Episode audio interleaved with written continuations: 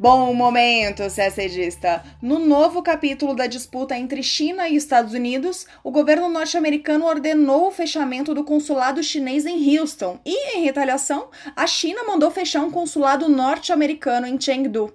Já o Reino Unido suspendeu o acordo de extradição que tinha com Hong Kong. Na América do Sul, destaque para a crise política na Guiana e para o impasse na reestruturação da dívida argentina. Líderes da União Europeia finalmente chegaram ao meio termo sobre o pacote de reconstrução econômica do bloco. E China e Emirados Árabes Unidos lançaram pela primeira vez sondas espaciais para chegar em Marte. Tudo isso você vê agora em detalhes no nosso podcast. Nosso primeiro assunto é Estados Unidos e China, porque sim, foi possível, as tensões estão ainda mais elevadas do que na semana passada, quando a gente gravou o último podcast. Depois de mudar a postura sobre o sul do Mar da China e anunciar sanções a funcionários do regime chinês na semana passada, agora os Estados Unidos ordenaram o fechamento do consulado da China em Houston. O anúncio foi feito na quarta-feira, dia 22. O Departamento de Estado norte-americano afirmou que a medida é uma resposta a uma série de ações feitas por Pequim que violaram a soberania dos Estados Unidos. Segundo o comunicado, o objetivo é proteger a propriedade intelectual americana e as informações privadas dos americanos. Na terça-feira, dia 21, ou seja, um dia antes do anúncio, o Departamento de Justiça dos Estados Unidos tinha acusado dois hackers chineses de roubar informações sobre projetos de vacina contra a Covid-19 e de violar a propriedade intelectual de empresas nos Estados Unidos e em outros países. A China nega a acusação. O fechamento do consulado em Houston tem um peso simbólico importante. A unidade foi fundada em 1979, no ano em que os dois países estabeleceram relações diplomáticas, e foi a primeira a ser estabelecida pelo regime chinês em território americano. Hoje existem outros quatro consulados chineses localizados em Chicago, Los Angeles, Nova York e São Francisco, além da embaixada na capital, Washington. O porta-voz do Ministério das Relações Exteriores chinês, Wang Wenbin, classificou a decisão dos Estados Unidos de escandalosa e injustificada e disse que é uma escalada sem precedentes de suas ações recentes contra a China. Já na quarta-feira, o regime chinês prometeu retalhar, e o cumprimento da promessa veio nesta sexta-feira, dia 24. O Ministério das Relações Exteriores chinês ordenou o fechamento do consulado norte-americano em Chengdu, no sudoeste do país. Os Estados Unidos ainda têm consulados em Cantão, Shenyang, Wuhan, Xangai e Hong Kong, além da embaixada em Pequim. Da disputa entre Estados Unidos e China, falamos agora das tensões entre China e Reino Unido. O governo britânico suspendeu nesta segunda-feira, dia 20, um tratado de extradição com Hong Kong e anunciou um embargo de armas para o território. As medidas são uma resposta à nova lei de segurança imposta pela China a Hong Kong.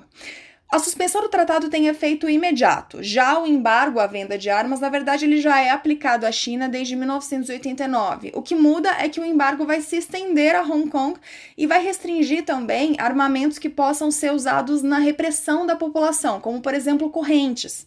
O governo britânico afirmou que não considerará a possibilidade de reativar o tratado até que haja garantias claras para evitar que a extradição do Reino Unido seja indevidamente utilizada sob a nova legislação da segurança nacional.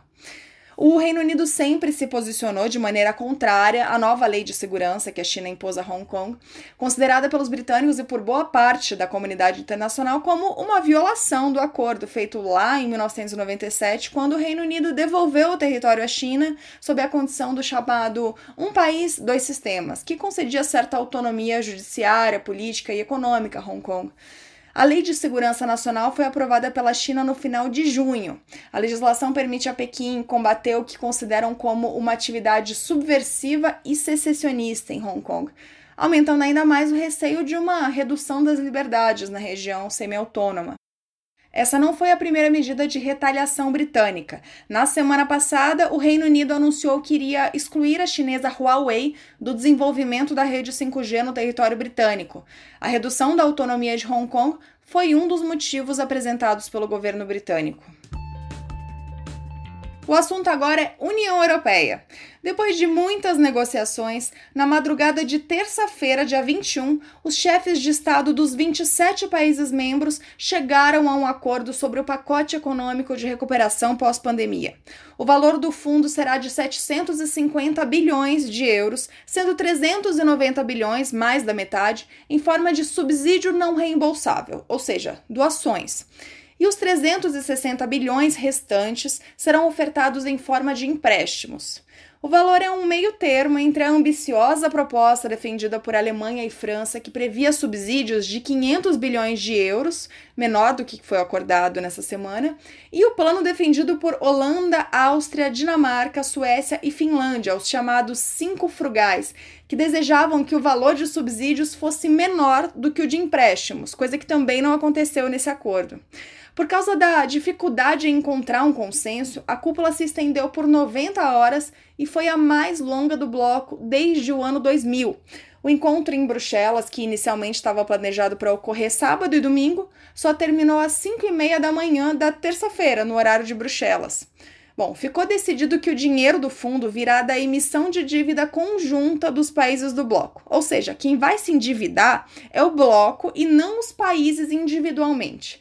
A ideia é que as dívidas sejam pagas conjuntamente ao longo de 30 anos, contando a partir de 2028. O critério da alocação de recursos é simples. Países mais afetados pela pandemia terão mais ajuda. A Itália, por exemplo, deverá receber 209 bilhões de euros, 81 bilhões em subsídios e 127 bilhões em empréstimos. A Espanha deve receber 140 bilhões de euros. O assunto agora é BRICS. A diretoria do novo Banco de Desenvolvimento, o NBD, também conhecido como Banco do BRICS, aprovou na terça-feira, dia 21, um empréstimo de 1 bilhão de dólares ao Brasil. O valor será aplicado no pagamento do auxílio emergencial do governo federal brasileiro. O Brasil é o país sócio do NBD que menos acessa seus recursos. No contexto da pandemia, o banco já tinha aprovado empréstimos para três dos seus cinco membros: China, Índia e África do Sul. Com o novo financiamento, a carteira brasileira de projetos aprovados pelo NBD no país chega agora a 2,55 bilhões de dólares. A nova operação fez a participação do Brasil no portfólio total do banco pular de 8% para 13%. A carteira no Brasil deverá crescer ainda mais neste ano, segundo a diretoria do banco, porque o banco tem em análise sete projetos com potencial de aprovação até o final de 2020, o que significaria mais 2 bilhões de dólares em aprovações. Lembrando que o novo presidente do Banco do BRICS é um brasileiro. Marcos Troio era secretário especial de Comércio Exterior e Assuntos Internacionais do Ministério da Economia. Ele assumiu a diretoria do banco no início do mês e permanecerá no cargo pelos próximos cinco anos. Na quinta-feira, dia 23, países membros do PROSUL, Foro para o Progresso e Integração da América do Sul, publicaram um comunicado expressando preocupação com o atraso na conclusão das eleições gerais e regionais na República Cooperativa da Guiana. Eleições essas que foram realizadas no dia 2 de março. Segundo a nota, o impasse ameaça a estabilidade desse país e atenta contra os princípios democráticos. Os países apelaram às forças políticas da Guiana que respeitem a vontade popular e declarem os resultados finais logo que possível, com base na recontagem de votos observada e certificada à época pela missão da CARICOM, apoiada pela Organização dos Estados Americanos, OEA, e pela União Europeia. Os países também destacaram que uma das diretrizes fundamentais do PROSUR, do qual a Guiana participa, é a observância da democracia, do Estado de Direito e das respectivas ordens constitucionais, e a promoção, proteção, respeito e garantia das liberdades fundamentais.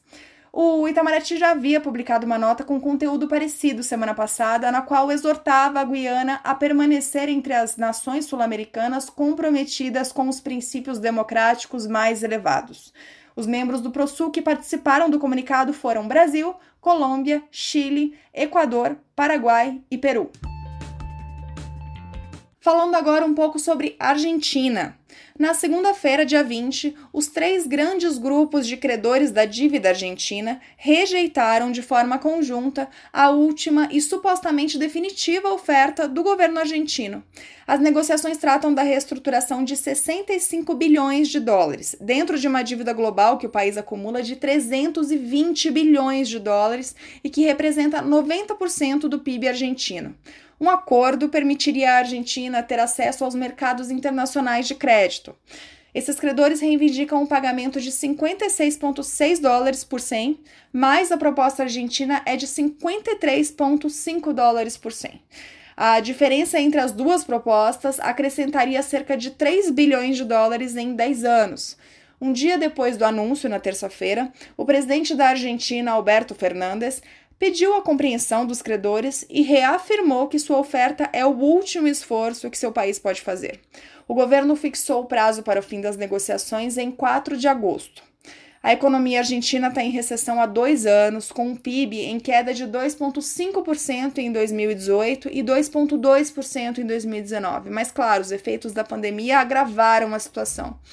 Os especialistas consultados mensalmente pelo Banco Central argentino acreditam que a economia do país cairá 12%, ultrapassando a histórica queda de 10,9% registrada em 2002. O assunto agora é Marte. Os Emirados Árabes Unidos lançaram neste domingo, dia 19, a primeira missão do país para o planeta. A sonda Hope, não tripulada, foi lançada do Japão. A missão marciana dos Emirados Árabes custou 200 milhões de dólares e faz parte do projeto do governo de desenvolver capacidade científica e tecnológica para diminuir a sua dependência do petróleo. O objetivo inicial é realizar pela primeira vez um estudo completo da atmosfera marciana. Mas o país tem planos mais ambiciosos. Eles querem estabelecer uma colônia em Marte em 2117. E também esta semana, na quinta-feira, foi a vez de a China lançar sua primeira missão rumo a Marte. Essa também é a primeira missão interplanetária totalmente chinesa. A sonda Tianwen-1, não tripulada, foi lançada por um foguete chinês e de solo chinês, em uma ilha no sul do país. A China já havia tentado uma missão com a Rússia em 2011, mas a espaçonave russa que levava a sonda não conseguiu sair da órbita da Terra.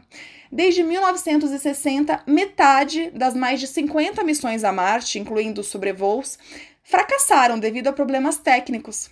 Neste momento, há oito missões explorando Marte: missões norte-americanas, europeias e indianas. Algumas estão em órbita e outras na superfície. Os Estados Unidos também planejam lançar uma nova missão ainda este mês. E por que está todo mundo lançando ao mesmo tempo? É porque agora Marte está em sua maior proximidade da Terra, uma janela de cerca de um mês que se abre a cada 26 meses. Se tudo der certo, as sondas da China e dos Emirados Árabes devem chegar a Marte em fevereiro do ano que vem. E a gente termina o nosso podcast por aqui. Uma ótima semana, bons estudos e até sexta-feira que vem.